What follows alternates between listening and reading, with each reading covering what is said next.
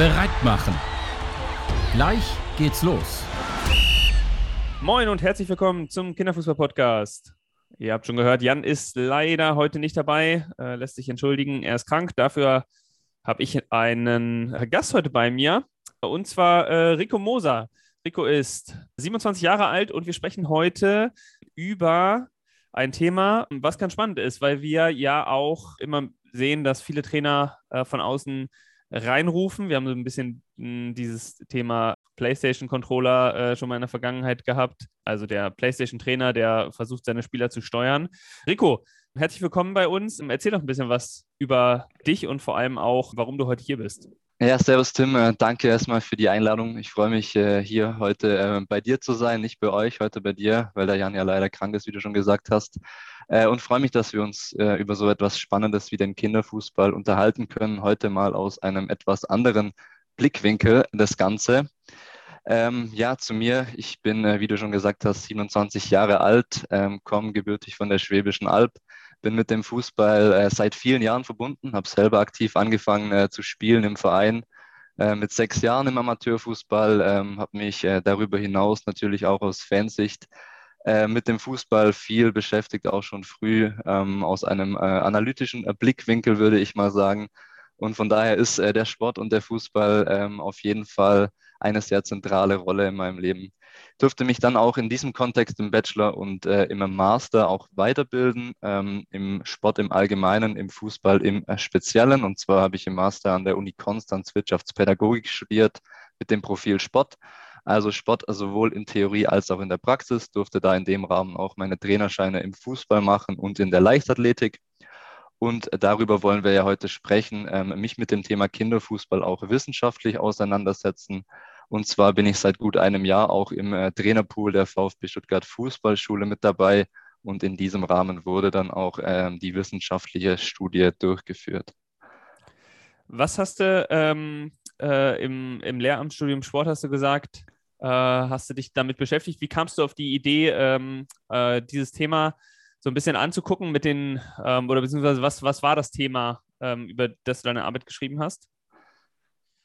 Also genau, ich habe äh, Lehramt äh, Wirtschaftspädagogik mit dem Profil äh, Sport und Wirtschaft studiert. Dann kann man sich ja am Ende mehr oder weniger aussuchen, in welchem äh, Fach man seine Abschlussarbeit schreibt. Also stand ich äh, nach sechs, sieben Jahren Studium äh, zunächst einmal vor der Herausforderung, ähm, am Ende meines Masters, um den akademischen Grad zu erhalten, eben eine Masterarbeit, Mastertennis, wie man auch immer sagen möchte, zu verfassen für mich war da früh klar, dass ich äh, eben die letzten sechs bis sieben Jahre mit etwas abschließen möchte, mit dem ich mich auch voll identifizieren kann und wo ich auch viel Spaß ähm, darin habe. Also war es eigentlich beschlossene Sache, es muss was mit Fußball sein, am besten mit Kinder- und Jugendfußball.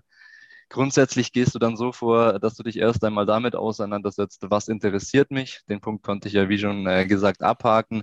Anschließend suchst du dir eine gewisse Problemstellung, also erkennst du ein vorhandenes Problem in der Praxis. Wenn du das hast, gehst du auf Literatursuche, ähm, ob es zu dem Thema überhaupt Grundlagen Literatur gibt, auf äh, Basis derer du dein geplantes Vorheben dann eben auch aufbauen kannst. Auch den Punkt konnte ich abhaken. Und am Ende muss man noch schauen, ist das Ganze methodisch darstellbar und kannst du es statistisch auswerten. Ja, die Schritte bin ich Punkt für Punkt äh, durchgegangen und konnte dann am Ende zum Glück alle abhaken und mir daraus dann einen Matchplan erstellen.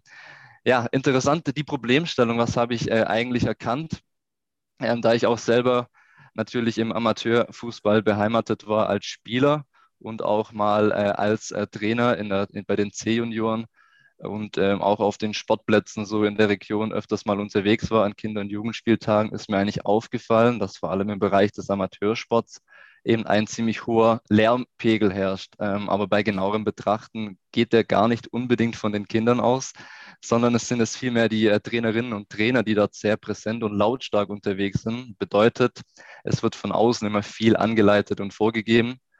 Um das Ganze mal äh, bildlich äh, darstellen äh, zu können, wie du schon sagtest, hätten die am liebsten so diesen Controller wie in einem Videospiel in der Hand, um die Kinder auf dem Feld zu steuern. Jetzt ist es so, und das ist ganz interessant, dass äh, die Trainerinnen und Trainer dieses Verhalten aber gar nicht unbedingt schlecht meinen, sondern eigentlich nur gut. Aber genau hierin liegt jetzt die Problematik. Man kann sich jetzt natürlich fragen, ob dieses nur gut gemeinte Verhalten auch förderlich für die fußballische Entwicklung der Kinder ist. Und genau hierin steckt die Problemstellung, Trainerinnen und Trainer, die sich eben als Hauptdarsteller oder zunehmend immer noch als Hauptdarsteller im Kinderfußball wahrnehmen.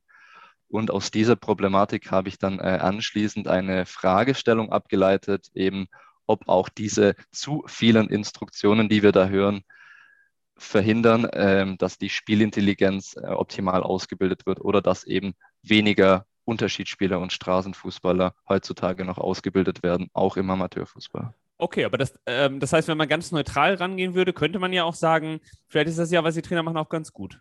Also vielleicht hilft das ja tatsächlich auch, ähm, dass die Spieler sich besser entwickeln können. Genau, also du gehst äh, am Anfang natürlich immer mal äh, neutral an die Sache heran in der Wissenschaft. Äh, du stellst dich jetzt nicht unbedingt auf äh, eine der beiden Seiten. Ja, aber die Problemstellung, wenn wir dann darüber ja. reden, wir, äh, viele, viele Trainer haben natürlich schon dann dieses, ähm, gerade die, die diesen modernen Kinderfußball dann auch befürworten, haben häufig schon ein bisschen diesen Hang dazu zu sagen, mh, hm, dieses Coaching von außen ist was, was wir nicht haben wollen. Und damit ist es erstmal in der Ecke, ähm, es ist äh, etwas von, von, uns gesehen äh, negativ bewertetes, ne?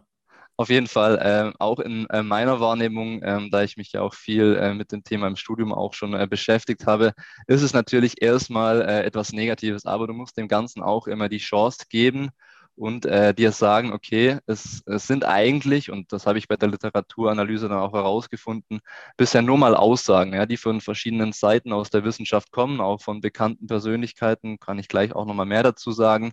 Aber ich habe keine Daten dazu gefunden, also keine quantifizierbaren Merkmale, die okay. das Ganze auch belegen.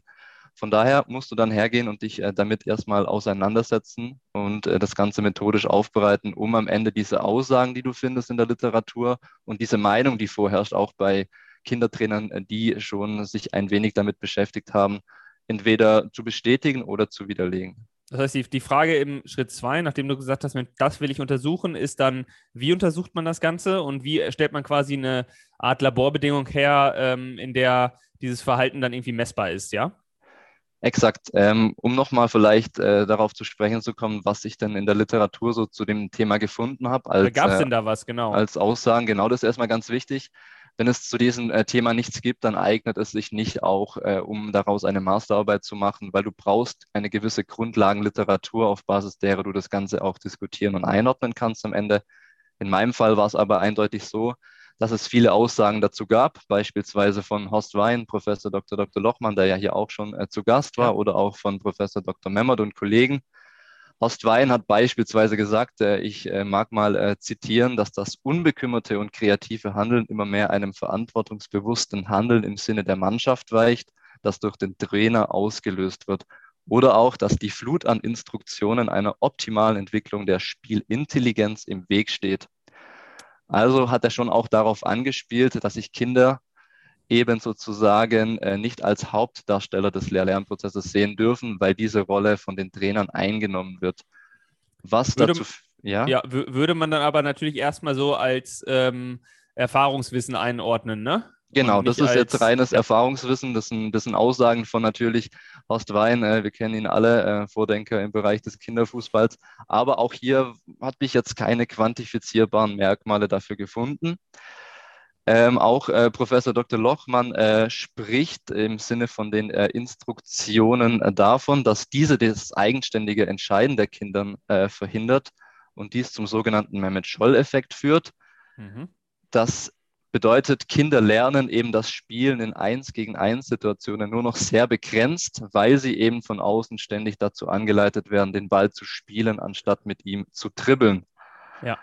Und auch ganz interessant, Memmert und Kollegen ist ein äh, deutscher ähm, Sportwissenschaftler, ähm, haben in verschiedenen Studien auch schon untersucht, welchen Einfluss im Sportspiel im Allgemeinen Instruktionen auf Entscheidungen haben und konnten hier einen negativen Einfluss auf die Aufmerksamkeitsbreite okay. feststellen, was bedeutet, dass unerwartete Chancen im Spiel, wie zum Beispiel ein freier Mitspieler, nicht mehr bewusst wahrgenommen werden und somit auch Situationen nicht mehr im Sinne der Spielintelligenz gelöst werden können. Also das waren alles so Aussagen, die ich dann bei meiner Literaturrecherche gefunden habe. Aber wie du auch merkst, äh, hier keine Zahlen, nur ja. Aussagen. Und nicht fußballspezifisch unbedingt. Und auch nicht ne? fußballspezifisch ne? und auch nicht unbedingt äh, im Kinder- und Jugendfußball anzuordnen, sondern erstmal auch allgemein ein bisschen übergeordnet und auch, wie du schon sagst, auf andere Sportarten anzuwenden.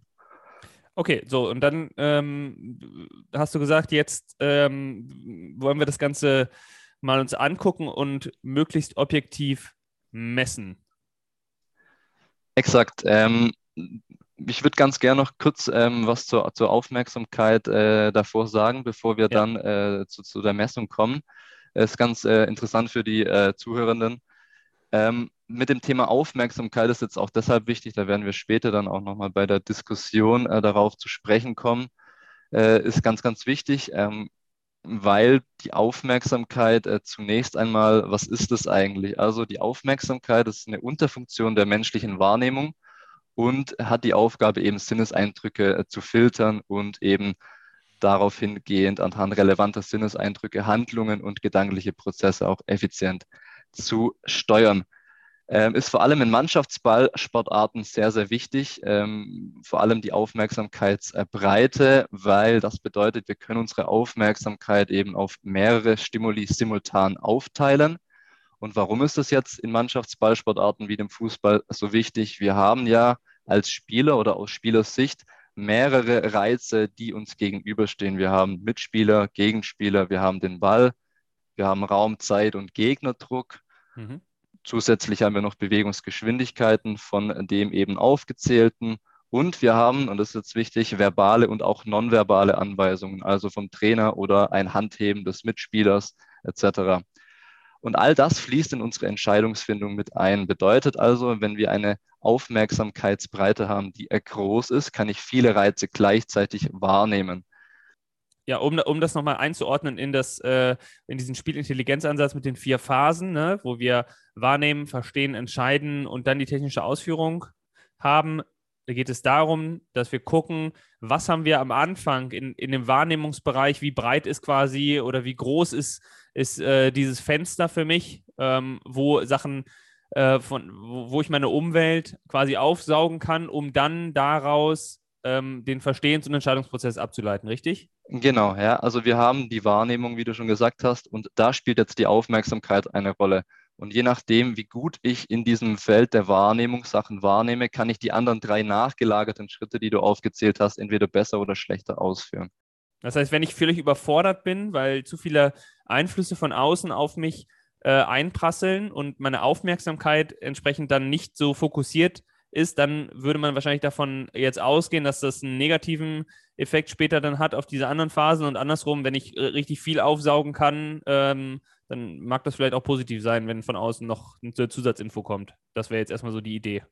Genau, richtig, ja. Also ich beanspruche praktisch mit den Instruktionen die Aufmerksamkeit äh, der Spieler, beeinflusse okay. also die Aufmerksamkeitsbreite negativ und plötzlich können, äh, wie du sagst, Mitspieler oder Gegenspieler gar nicht mehr so bewusst wahrgenommen werden und es kommt dann eben zu fehlerhaften taktischen oder eben im Sinne des Ausführens auch zu fehlerhaften technischen Entscheidungen. Quasi wie so ein Stau auf der Autobahn, äh, wenn, wenn, wenn wir das betrachten als Informationsfluss irgendwie, den ich aufsaugen kann, dann äh, staut sich das Ganze und äh, kommt nicht mehr durch, das, was von außen kommt, beziehungsweise äh, sorgt dafür, dass, dass auch ein Stau entsteht, ja?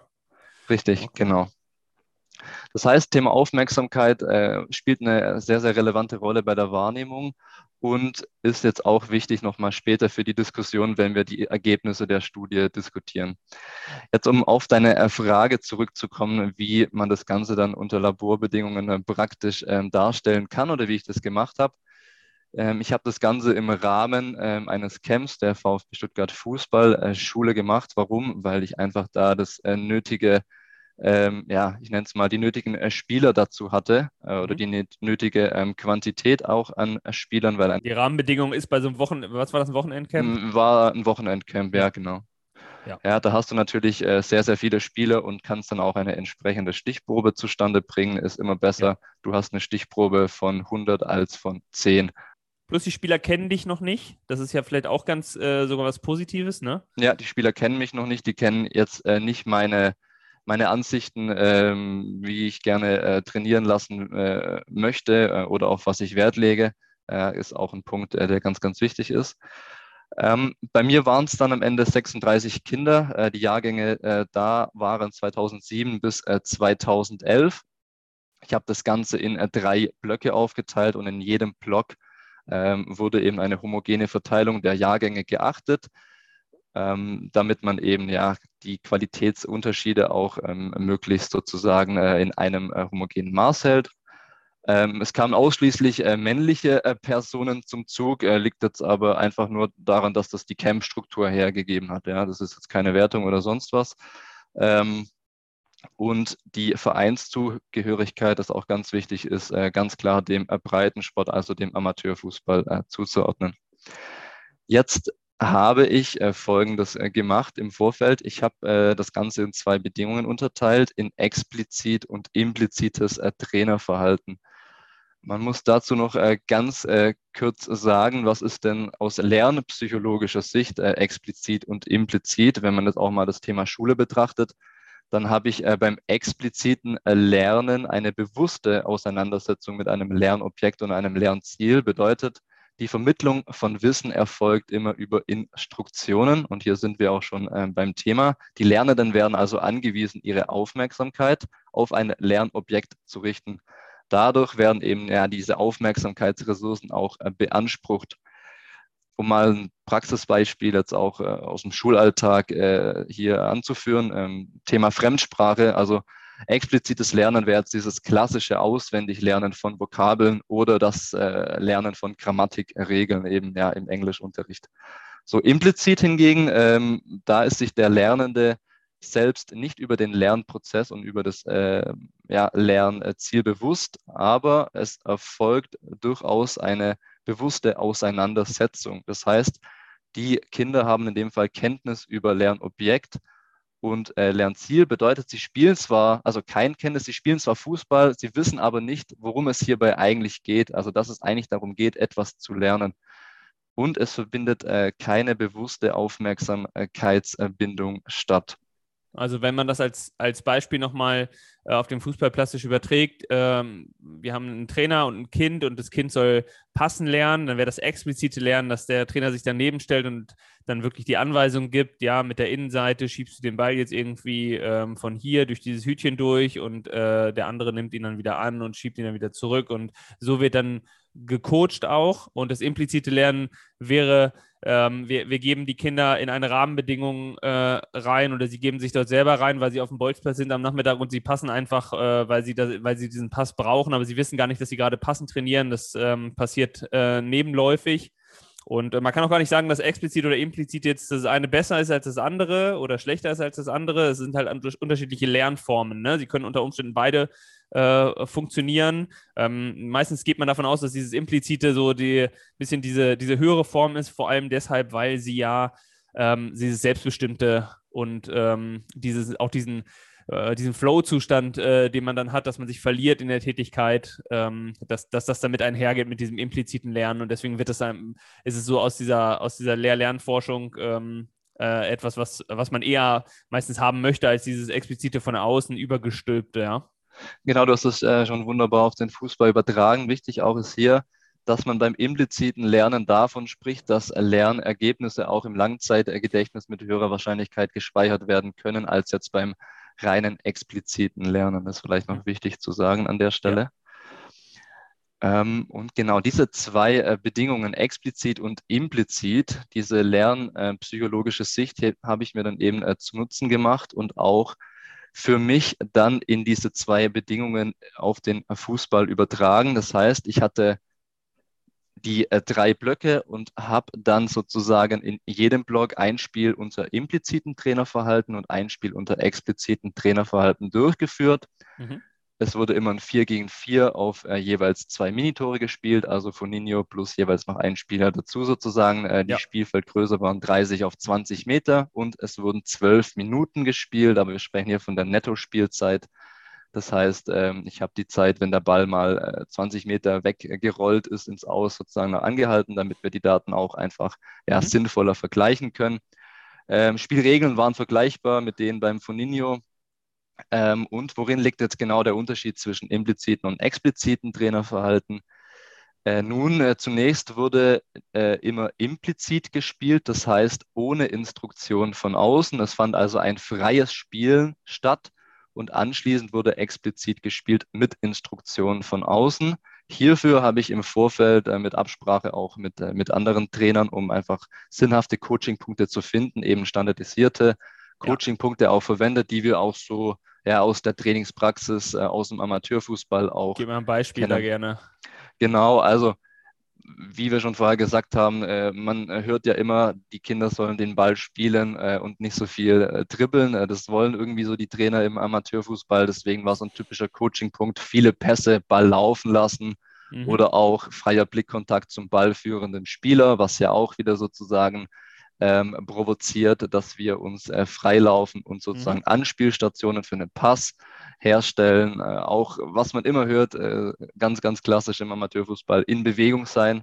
Mhm. Ja, ähm, ja. Oder Abschluss suchen etc. Also so ganz klassische Coaching-Punkte, die wir eben äh, aus dem Amateurfußball auch äh, kennen, um das Ganze eben auch vergleichbar zu machen. Okay.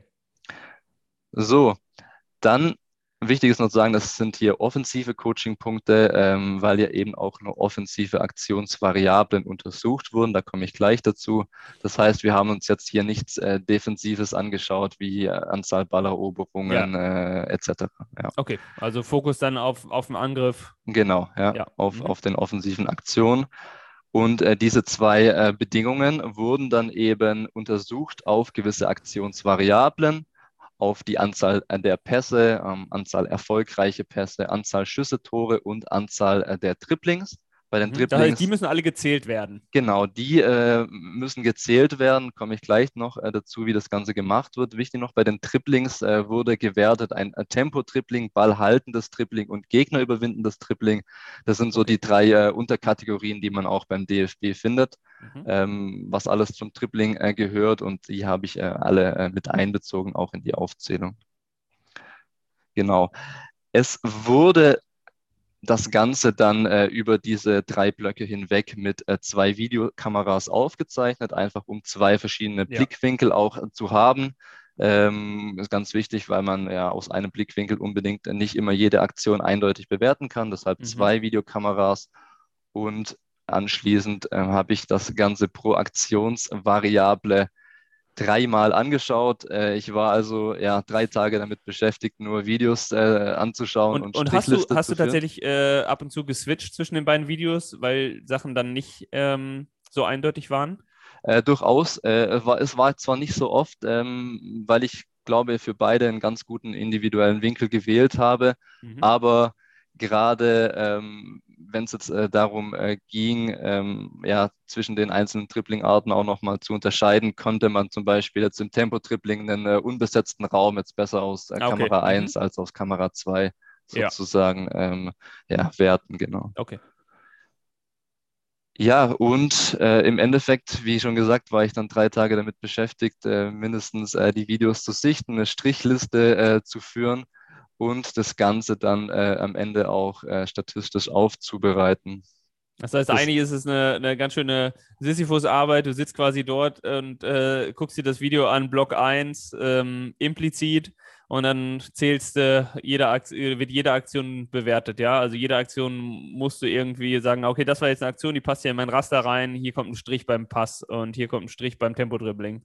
Genau, also äh, mach mal ein Beispiel. Ich habe jetzt äh, aus Block 1 das äh, implizite Spiel sozusagen äh, mir angeschaut, ähm, die zwölf Minuten nur für den Pass, ja. das Ganze dreimal, dann ja. äh, das Ganze dreimal für den Schuss, das Ganze dreimal ja, für okay. das Dribbling und, und, und. Und dann das heißt, das du Ganze guckst dir das Video an, wirklich von, vor dem Hintergrund, okay, jetzt will ich nur Pässe sehen und jetzt will ich nur, also pro Variable guckst du einmal das Video an pro Variable habe ich dreimal ja. das Video ja, angeschaut okay, ja, und dann äh, daraus einen Mittelwert gebildet. Wenn ich jetzt einmal auf 90, einmal auf 91 und einmal auf 92 kam, habe ich die 91 genommen.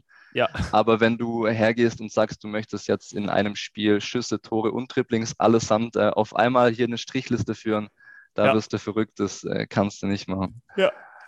Genau. Anschließend äh, kam dann eben ja, eine Strichliste äh, raus sozusagen mit den ganzen Mittelwerten. Die äh, habe ich dann in Excel übertragen Und dann äh, bereitet man die Excel-Datei eben so auf, äh, dass man sie als CSV-Datei, äh, ist mhm. jetzt hier nicht so relevant, aber abspeichern kann, um sie in ein Statistikprogramm einlesen zu können, um das Ganze dann statistisch auswerten zu können. Ja. Okay, jetzt, also das heißt, damit ja. hast du schon mal die Rohdaten gehabt.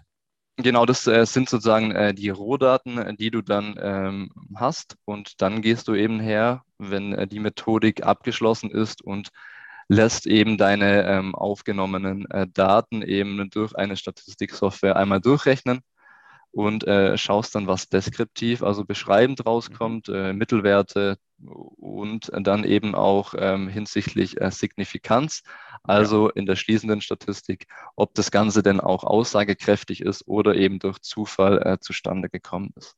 Das heißt, jetzt geht es quasi darum, äh, diese Verbindung herzustellen zwischen deiner Frage, äh, äh die du hast, nämlich ähm, ist irgendwie das äh, implizite Lernen im Hinblick auf gewisse äh, Variablen, ähm, zähle ich da mehr oder zähle ich da weniger als beim, beim expliziten. Ne? Das ist äh, dann am Ende die Frage und dann die Kombination von den Sachen wahrscheinlich auch noch dann mit rein.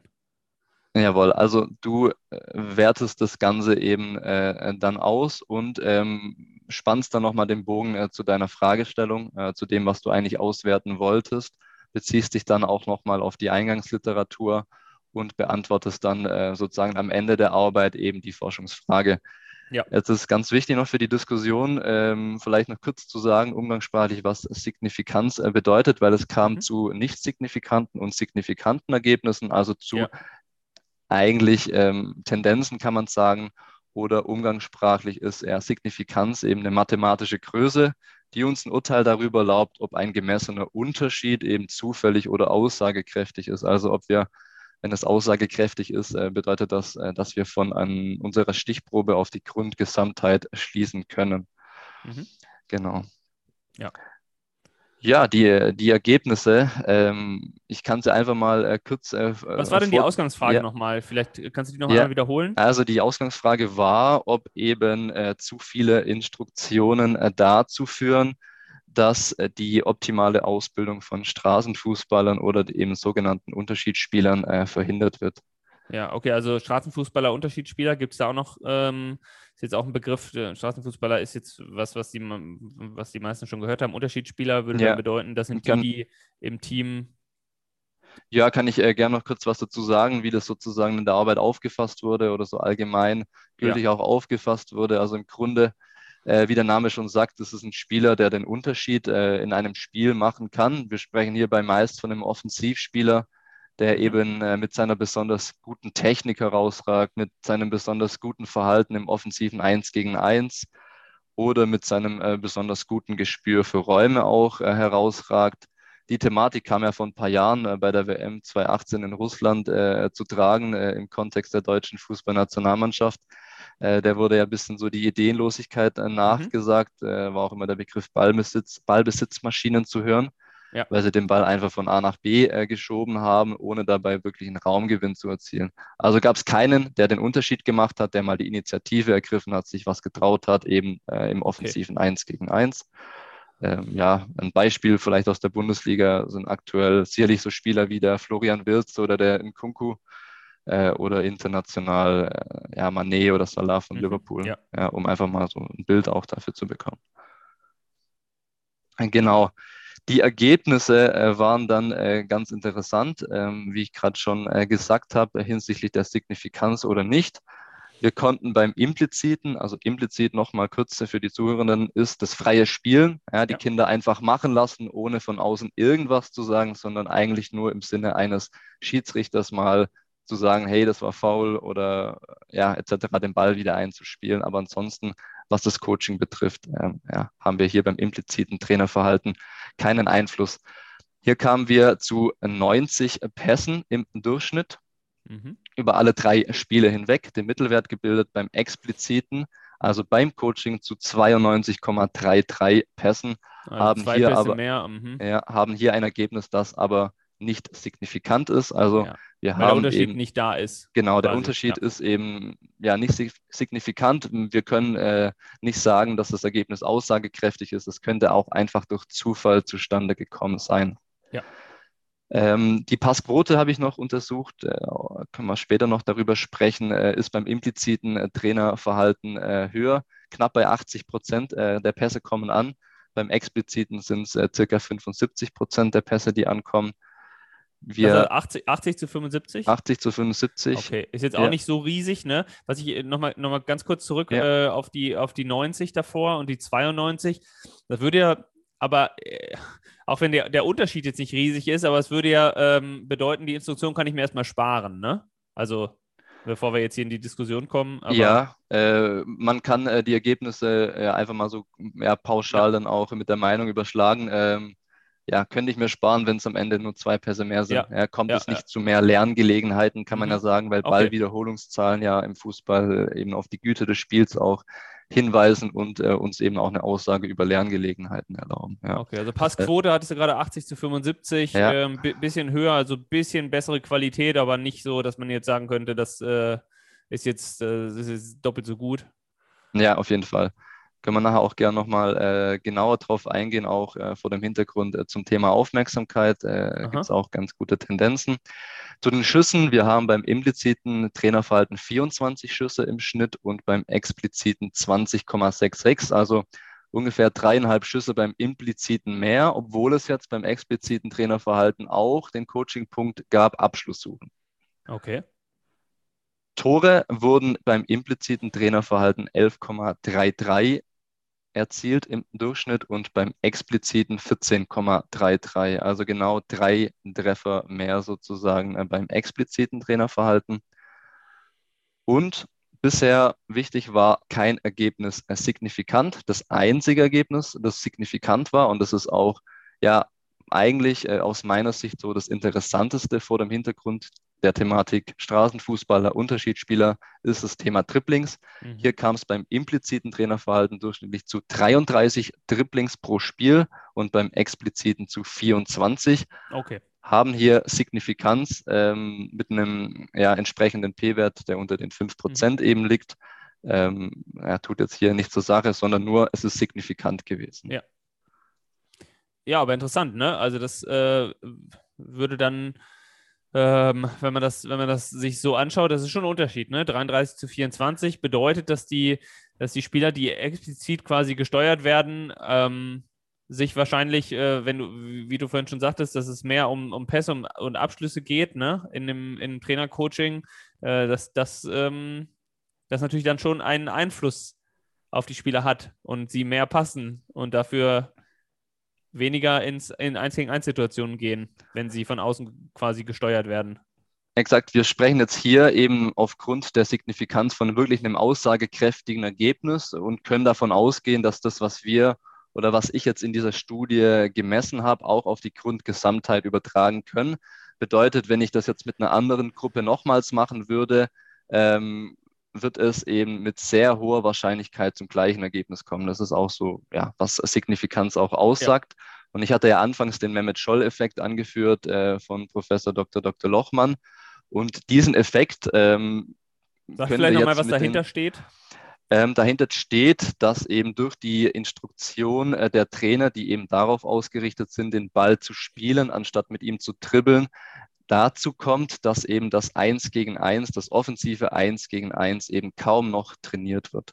Ja. So dieser Effekt äh, ja, können wir jetzt mit den Ergebnissen äh, bestätigen. Es kommt also bewiesenermaßen dazu, dass die Instruktionen dazu führen, dass eben eins gegen eins Situationen nur noch sehr begrenzt trainiert werden oder anders ausgedrückt, es wird bei explizitem äh, Trainerverhalten signifikant weniger trainiert.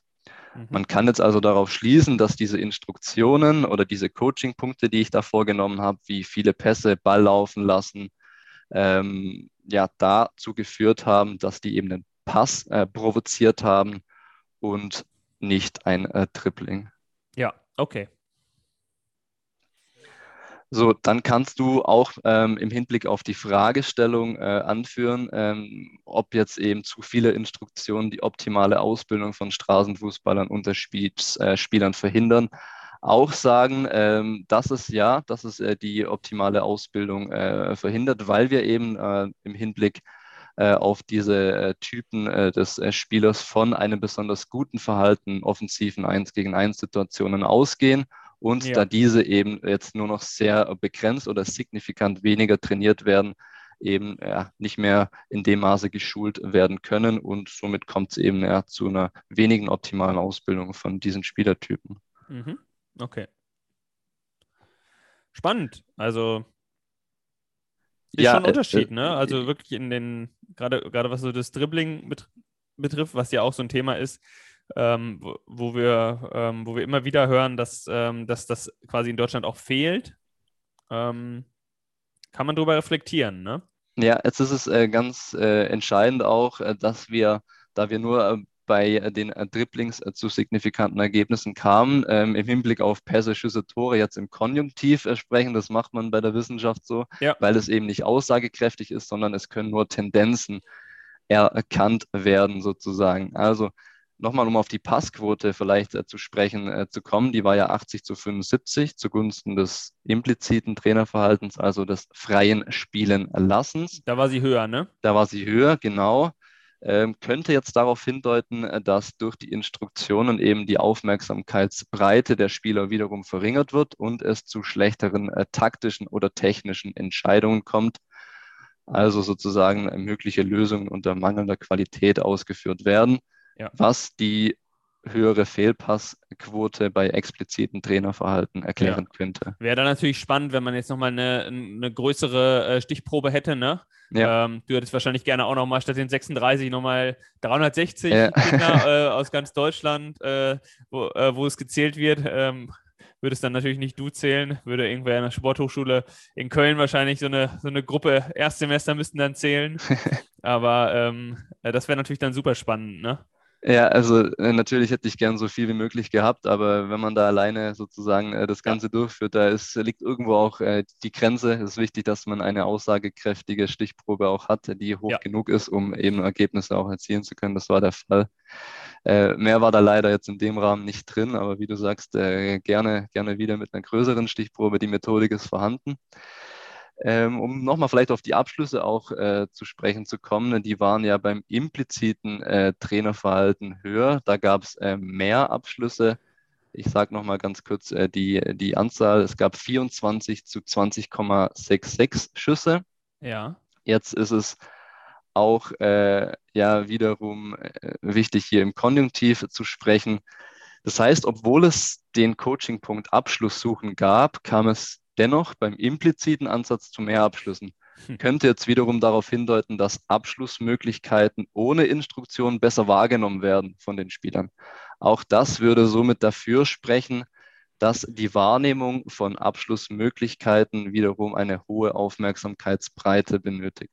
Das, was ich, was ich übrigens noch ganz schön finde, um das nochmal zu erwähnen, du hast vorhin gesagt, 4 gegen 4 auf, äh, auf vier Minitore. Ne? Ja. Ähm, lässt durch das kleine Spielfeld natürlich dann auch ähm, und über, über die verschiedenen Spielrunden, die du beobachtet hast, dann natürlich auch eine äh, relativ objektive Anzahl von Aktionen ähm, aufkommen. Ne? Wenn wir jetzt klassische 7 gegen 7 hätten, dann wäre das schon wahrscheinlich mehr dem Zufall überlassen, ob dann ja. Ball jetzt vorne äh, irgendwie ankommt oder nicht oder rausgebolzt wird. Also das finde ich vom, von, der, von der Methodik her, vom Aufbau eignen sich die, die kleinen Spielformen da wahrscheinlich auch ganz gut für. Genau, also äh, ganz klar war von, für mich von vornherein klar, dass das eben in, ja, im, im Mini-Fußball oder eine äh, kleinere Spielform äh, sein muss. Gibt es ja natürlich auch, habt ihr ja auch beim ähm, äh, Campus äh, unter dem oder unter der Kategorie Forschergeist ja auch ja. schon äh, einen Befund aufgeführt. Da gibt es viele Befunde äh, davon, äh, dass eben es zu mehr Aktionen pro Spieler kommt äh, in kleineren Spielformen. Und deswegen äh, war das ganz klar, dass äh, ich das auch in einer kleineren Spielform sozusagen durchführe. Cool. Ja. Ähm, die äh, Anzahl der Tore, also wie viele Tore wurden erzielt, ich sage es nochmal kurz, beim expliziten waren es 14,33 und beim impliziten 11,33. Das heißt, äh, beim expliziten Verhalten waren es drei Tore im Schnitt mehr. Jetzt denkt man sich auch bei den ganzen Zahlen, ne, ja. die, die, liegen jetzt alle relativ nah beieinander. Ja. Aber äh, drei Tore äh, mehr oder weniger oder fünf Prozent mehr Passquote, es ist, sind ja immer die Durchschnitte dann von den ganzen Spielen. Also das ist ja schon ein bisschen auch was. Ja, genau. Das ist jetzt nicht nur ein Spiel, äh, sondern das ja. sind äh, Das sind äh, jeweils drei Spiele, das sind jeweils 36 Minuten, äh, die miteinander verglichen werden kommen. Also da kommt schon auch was ja. zusammen und davon immer der Durchschnitt. Und jetzt war es ja so, dass beim expliziten Trainerverhalten drei Tore mehr erzielt wurden. Es gab auch die Coaching-Punkte, tiefe Anspielstationen schaffen und in Bewegung sein, wie ich vorhin schon auch aufgeführt habe. Man könnte jetzt wiederum sagen, die haben den Spielern dabei geholfen, in aussichtsreichere Abschlusspositionen zu gelangen. Ja, und das erhöht natürlich wieder die Wahrscheinlichkeit eines äh, Torerfolgs. Mhm, vielleicht, vielleicht auch äh, dieses in Bewegung bleiben, auch genau. äh, dass die Spieler nicht faul rumstehen ja. und äh, sich einfach anspielen lassen und die Querpässe suchen, sondern dann auch, äh, ja, finde ich, äh, finde ich auch interessant. Kann, kann dann wirklich, deswegen meine ich vorhin, dieses implizite und explizite würde ich auch gar nicht immer so als äh, das eine ist positiv, das andere ist nur negativ ja. ähm, sehen, weil es kann ja auch wirklich helfen, solche Situationen mal aufzubrechen und aufzuschlüsseln für die genau. Spieler. Äh, diese Tendenz, gerade bei der Anzahl der, der Tore, äh, würde sich auch mit weiteren Beobachten noch der Untersuchung decken. Ähm, zwar gab es in der Videoauswertung äh, ja zwar diese, also diese gewisse Auffälligkeiten, aber die konnten nicht quantifiziert werden. Dafür hätte man ein GPS-System äh, mhm. gebraucht, äh, also um die Spieler auch äh, ja. tracken zu können. Zu gucken, was sie gelaufen auch, sind wirklich. Ja, ist auch für ja. die Zukunft vielleicht auch mal ein Ansatz und ganz interessant ist auch immer so der Fall, dass äh, ja bestehende Untersuchungen auch immer einen gewissen Ausgangspunkt für weitere Untersuchungen liefern. Ähm, mir kam so vor, ja, bei diesem mehrmaligen Anschauen, dass beim impliziten Trainerverhalten wirklich weniger Tiefe im Spiel war. Das heißt, ähm, ich habe schon festgestellt, dass sich vor allem im Spielaufbau sehr häufig die Spieler auf einer Linie bewegt haben, hatten also keinen tiefen Zielspieler mhm. und äh, damit auch eine fehlende Dreiecksbildung. Okay. Dann auch eine mangelnde Bewegung beim impliziten Trainerverhalten konnte ich äh, also feststellen, wie gesagt, nicht quantifizieren, aber so ja. vom Gefühl, von der Tendenz war schon eine mangelnde Bewegung beim impliziten Trainerverhalten. Also wenn wir sie einfach nur spielen lassen, könnte auch wieder darauf, darauf äh, hindeuten, dass der Coachingpunkt in Bewegung sein oder freier Blickkontakt zum ballführenden Spieler schon einen Einfluss auf die Laufleistung äh, der Spieler hatte. Mhm. Und ganz, ganz deutlich, äh, da habe ich auch ein paar Videosequenzen äh, dazu, gab es ein erkennbares Reaktionsverhalten auf den Coachingpunkt freier Blickkontakt zum ballführenden Spieler. Gerade wenn jetzt äh, der Ball im Tor aus war, wurde schon oft, äh, auch im Sinne der mangelnden Bewegung, rumgestanden und ja, der, der macht jetzt einfach mal. Der, wo den Ball einspielt oder damit eintribbelt, der soll jetzt einfach mal machen. Und äh, ich nehme mich mal ein bisschen raus, verstecke mich so im Deckungsschatten äh, der Gegenspieler. Und da hat der Coaching-Punkt, ähm, ja, freier Blickkontakt zum ballführenden Spieler schon äh, dahingehend geholfen, dass sie sich dann auch bewusst aus dem Deckungsschatten bewegt haben, um anspielbar zu sein. Cool, ja. Also, Jetzt äh, ja, kann man sich äh, natürlich ähm, völlig zu Recht äh, die Frage stellen, äh, wenn jetzt Instruktionen auf der einen Seite dazu führen, äh, dass äh, Kinder signifikant weniger zu Tripling-Aktionen kommen, sie gleichzeitig aber wichtig sein könnten für die Bewegung im Spiel, für vorhandene Tiefe im Spiel. Wie coacht man dann eigentlich richtig oder was ist so das Allerheilmittel? Ja, wie du schon sagst, ja. äh, das eine oder das andere. Auch interessant dann als Trainer zu wissen, Mensch, diese Coaching-Bausteine bringen vielleicht mich, äh, äh, die, die, die, die führen jetzt hier nur zu, äh, zu Noise, also irgendwie zu, äh, zum Rauschen, was die Spieler eh nicht wahrnehmen oder was am Ende ähm, auch keinen Einfluss hat. Und die anderen, die wie zum Beispiel jetzt irgendwie Tiefe suchen oder in Bewegung bleiben, sind tatsächlich Coaching-Punkte, die die Spieler weiterbringen. Könnte man natürlich mit den Ergebnissen auf jeden Fall äh, so äh, argumentieren. Jetzt vielleicht äh, als äh, Empfehlung für die äh, Kindertrainerinnen und die Kindertrainer da draußen, ähm, ja. was kann jetzt als Empfehlung eigentlich abgeleitet werden von den Ergebnissen? Ähm, wir hatten ja zu Eingangs äh, diese Aussagen aus der Theorie von Horst Wein etc., ähm, die den impliziten Ansatz sozusagen ähm, aus verschiedenen äh, Gründen äh, bevorzugen. Man kann jetzt sagen, äh, im Sinne der Triplings äh, ist es signifikant, im Sinne der anderen ähm, Aktionsvariablen ist es nicht signifikant. Mhm. Es empfiehlt sich, also ist meine Wahrnehmung und Einschätzung, kannst du gerne deine Meinung natürlich dazu sagen, den impliziten Ansatz äh, zu kombinieren ähm, mit auch einem fragend entwickelnden Ansatz, finde ich ganz, ganz spannend. Warum jetzt implizit?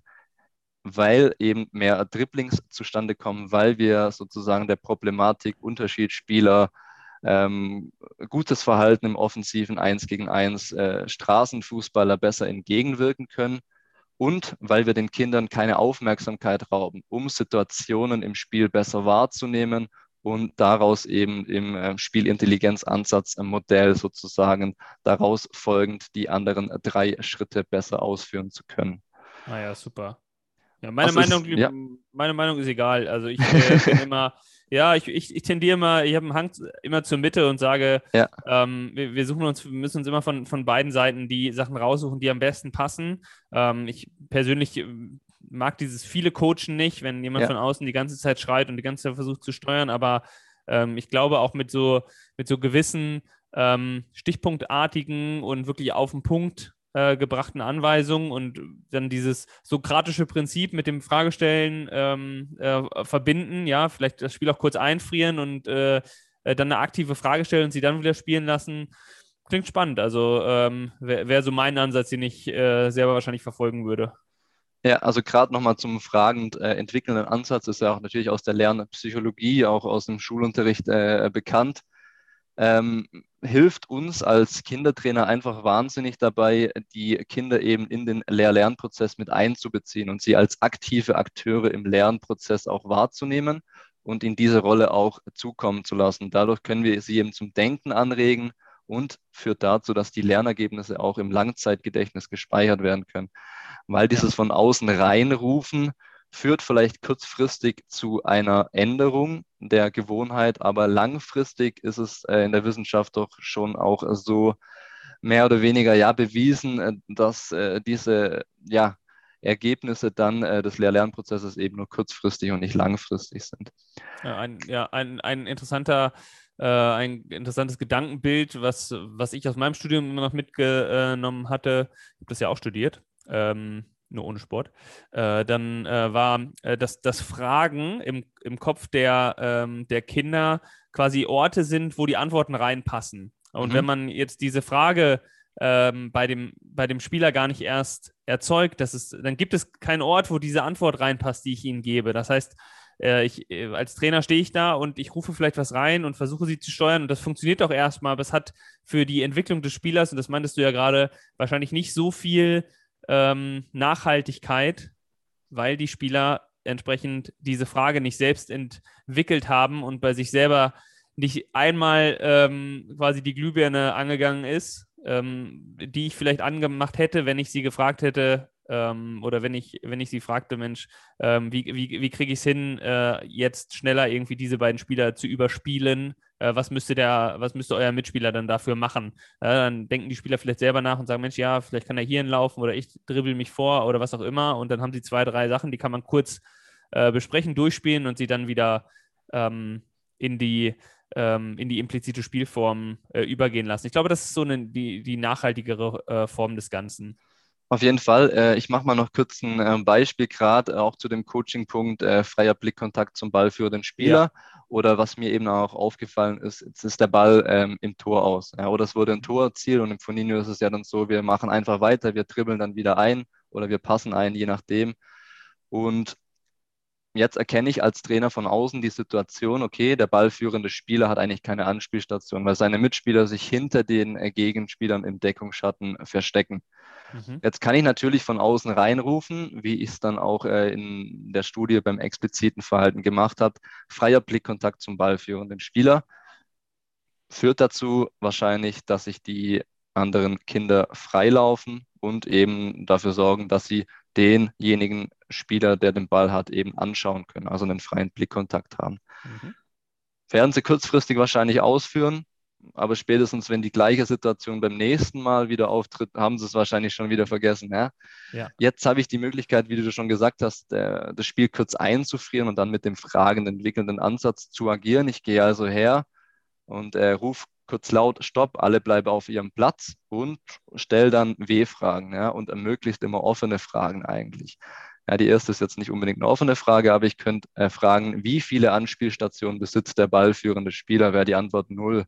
Dann ja. frage ich nach dem Warum. Warum besitzt er keine Anspielstation? Ja, dann könnte eine typische Kinderantwort sein, äh, weil wir uns äh, hinter den Gegenspielern mehr bewegen ja. oder stehen oder wie auch immer.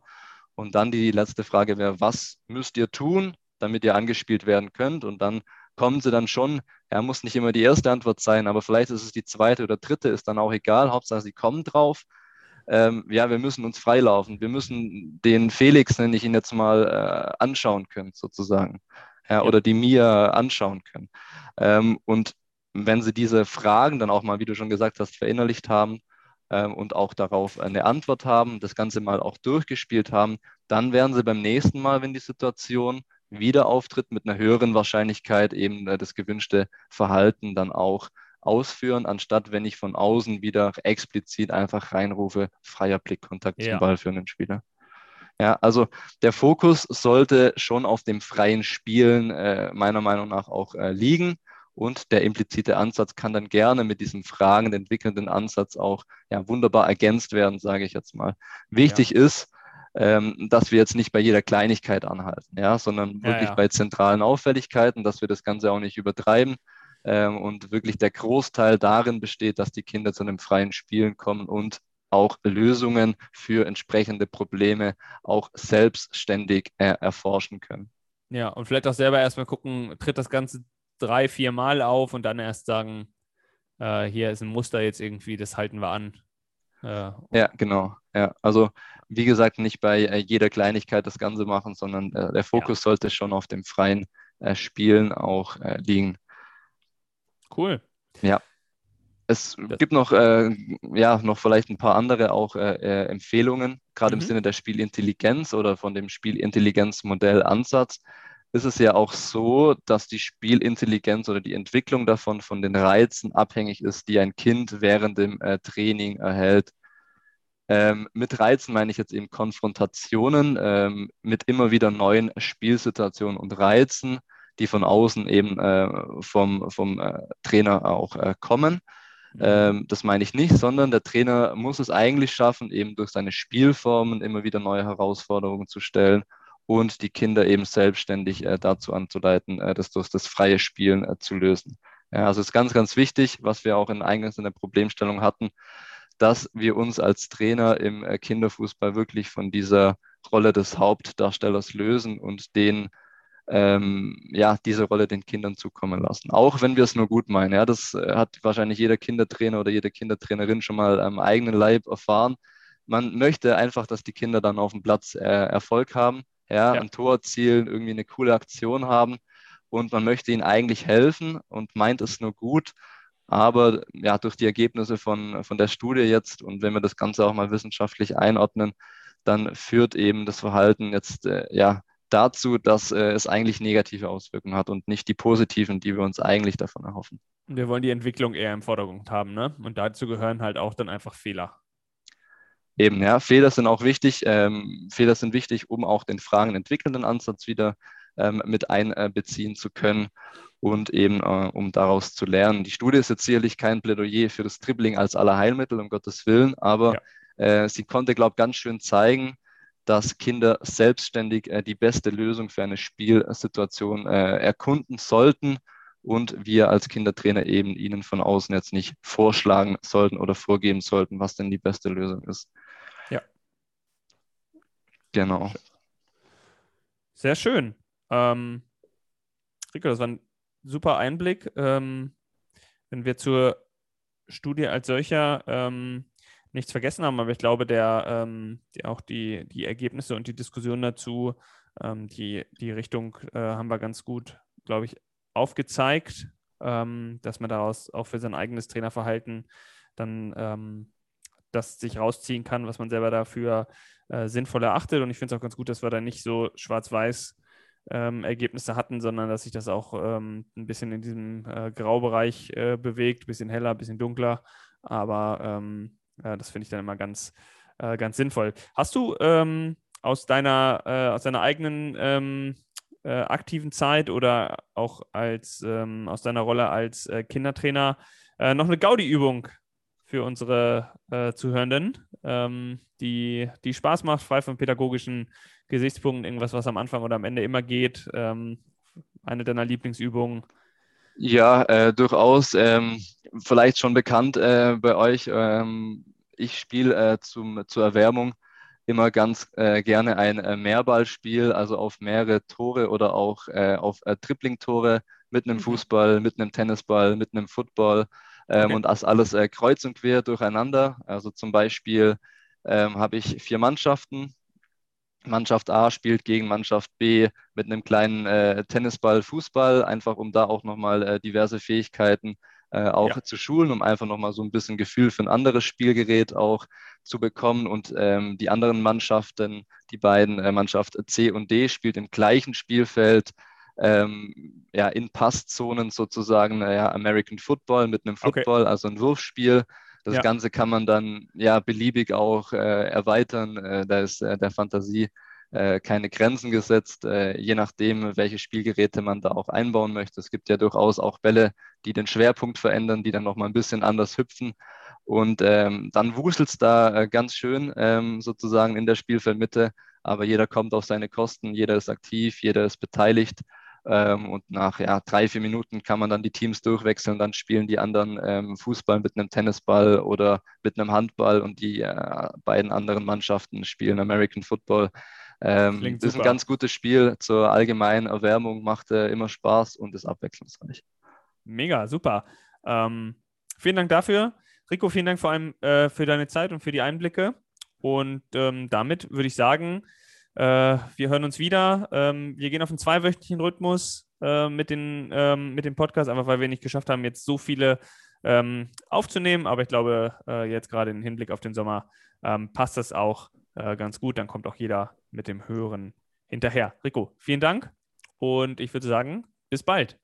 Ja, dir auch vielen Dank. Äh, gute Besserung äh, an den Jan an dieser Stelle und genau, äh, ja. macht weiter so. Danke. So, hoffentlich, wenn die Folge rauskommt, wieder fit. Ja, auf jeden Fall. Aber ciao. Ciao, ciao. Aus, aus, aus, das Spiel ist aus. Organisiere jetzt dein nächstes Kinderfußballturnier auf kickplan.de.